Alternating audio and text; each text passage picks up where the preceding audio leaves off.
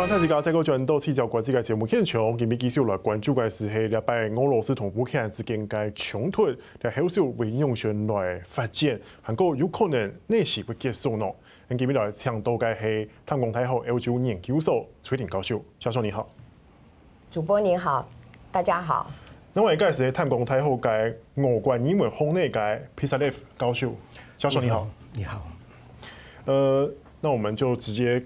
开 那个开门见山，我想先请教的是崔林教授这边，就是说，呃，我先从这个最近我们看到这个乌呃乌克兰跟俄罗斯这场冲突，当然，呃，俄国开始慢慢国内也有一些反对声浪，那也有听到说，看到之前前前几天不是有一个俄国的电视台记者，他举的这个反战，然后说你们看到都是谎言，那我们就很好奇了，那俄国人是怎么看这场冲突的？尤其是现在比较。呃，少在台湾比较少有这样的观点。俄国人怎么看这场冲突？我现在想想，先请问 Lady First，那个崔莹教授，谢谢。嗯。基本上哈，就是对，的确在俄罗斯现在国内有一些反战的声音。可是呢，我们从一些相关的调查的数据来看，呃，他的那个就是支持普丁的呃这些军事行动，然后对普丁的支持也是蛮高的哈。那但是呢，这些数据值不值得去相信？我觉得这是一个很大的问题。不管是俄罗斯自己的呃民意调查的。这个单位，或者是说从乌克兰这边来的，都是嗯，感觉看起来好像就是说，大家都是支持这个呃普丁的军事行动。那也可以从一些新闻上面可以看得到，就是反战的声音也蛮多的。那甚至呢，在乌克兰自己境内也有不少，我我相信大部分都是东部地区的这些人，他们也会觉得说，呃，这个打仗不好。呃，在这边，我觉得我想要厘清一个想法，就是支持亲俄其实不一定支持战争。好，我我我的看法是这样，所以反战的人在，但是呢，他们在这个政治认同上面，哦，不管是在呃。大部分都是在东部地区的这个乌克兰人，其实也有，甚至有一些比较激进的，他们甚就觉得说，OK，好，愿意要加入到这个俄罗斯，就成为俄罗斯的这个领土。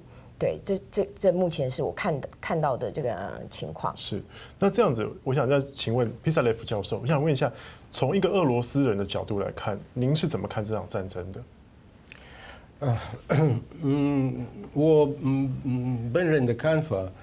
是所有的国际关系的问题，呃，最好的，呃，要用呃外交呃方式，而并不是呃战争的方式呃解决。呃，我同意呃崔玲老师刚刚提到，实际上在俄国的社会现在有嗯比较严重的分裂。呃，我们，呃，不知道具体的数字是什么，但是我比较相信，有些从我的角度来看比较客观的，呃，评价，应该是百分之三十，呃，俄国老百姓呃继续呃支持呃政府，百分之三十差不多呃反抗，百分之四十他们呃不知道。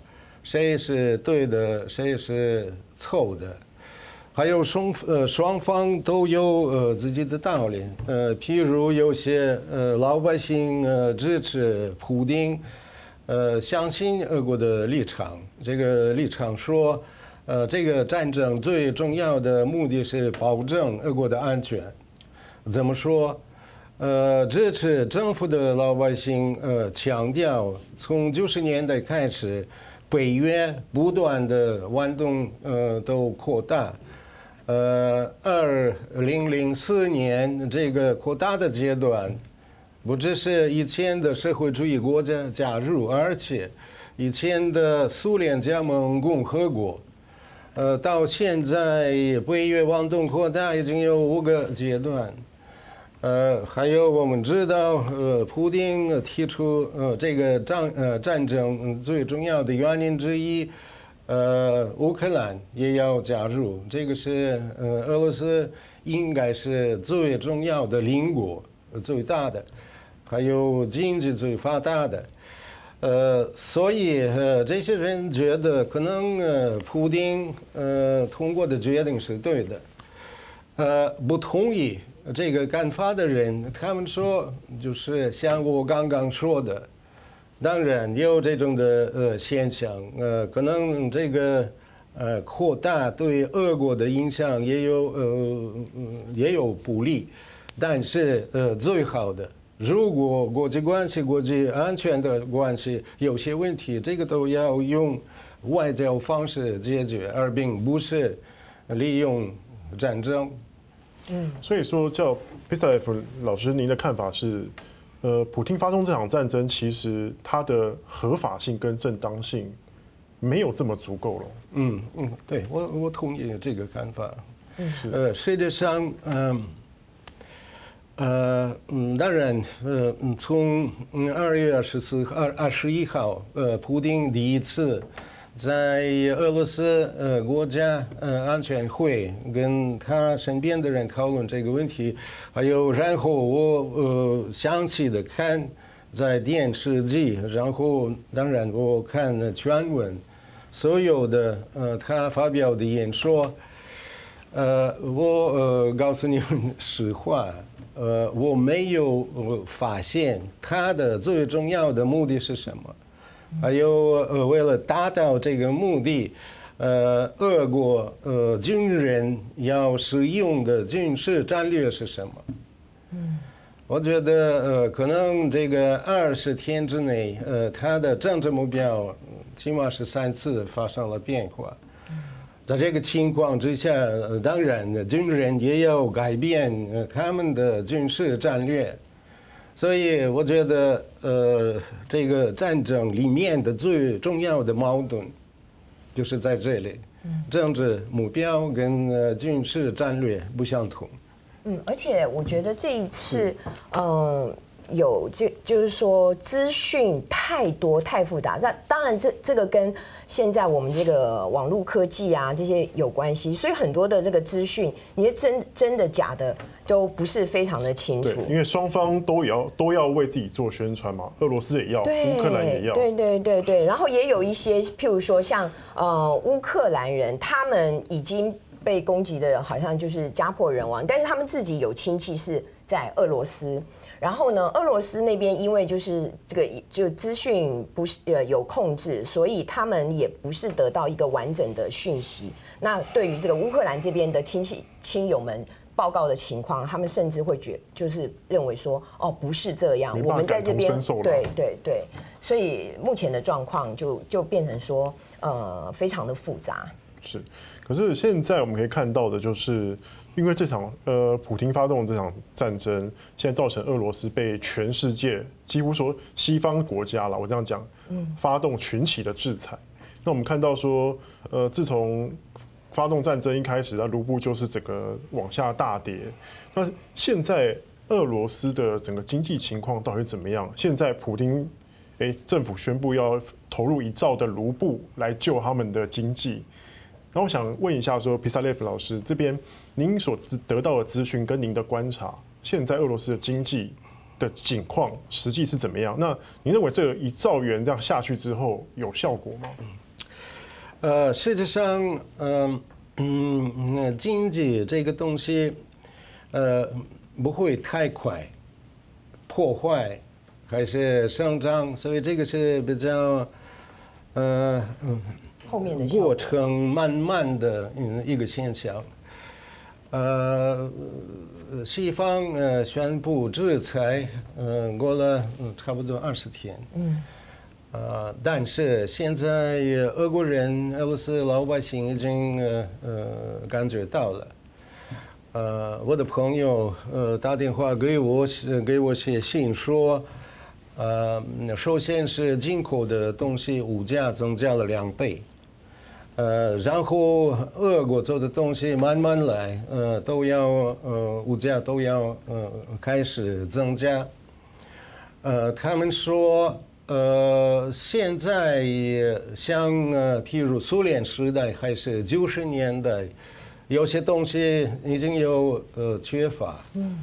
呃，譬如呃，俄国人非常喜欢吃的是蕎麦，嗯，荞麦。粥，呃，那那台湾人呃不是常常吃，还有在台湾比较少。